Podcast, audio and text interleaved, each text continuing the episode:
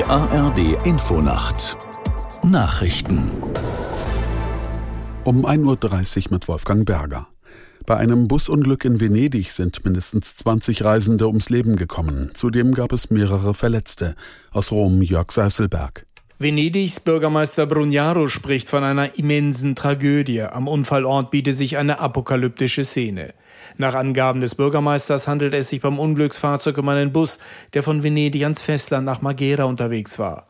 Auf einer Schnellstraße habe der Bus auf einer Überführung in Mestre aus noch ungeklärter Ursache die Fahrbahnbegrenzung durchbrochen und seit circa 30 Meter in die Tiefe gestürzt. Der Linienbus sei in Flammen aufgegangen. Nach Angaben mehrerer italienischer Medien sollen in dem Bus überwiegend Gäste eines Campingplatzes unterwegs gewesen sein. Die US-Republikaner haben in einem internen Machtkampf den Vorsitzenden des Repräsentantenhauses gestürzt. Damit ist die Kongresskammer zunächst handlungsunfähig.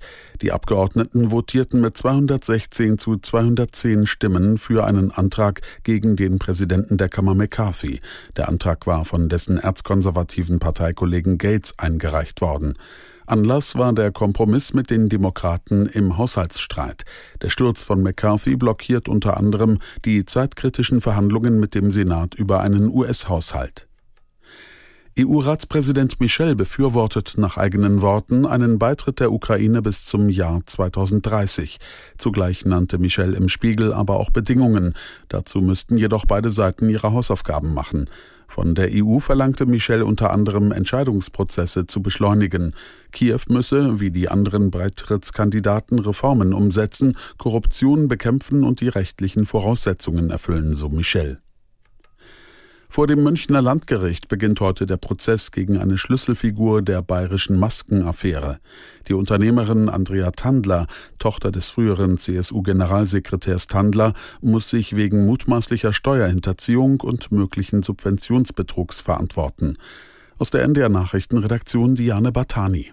Ihr drohen mehrere Jahre Haft. Tandler hatte laut Anklage zu Beginn der Corona-Pandemie Lieferverträge über Schutzkleidung und Schutzmasken zwischen einem Schweizer Unternehmen und Behörden des Bundes und der Länder vermittelt und dafür mehr als 48 Millionen Euro Provision bekommen.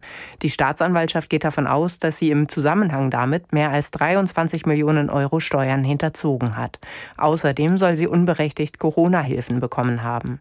Tandler war im Januar festgenommen worden und sitzt seitdem in Unter Untersuchungshaft. Und das Wetter in Deutschland.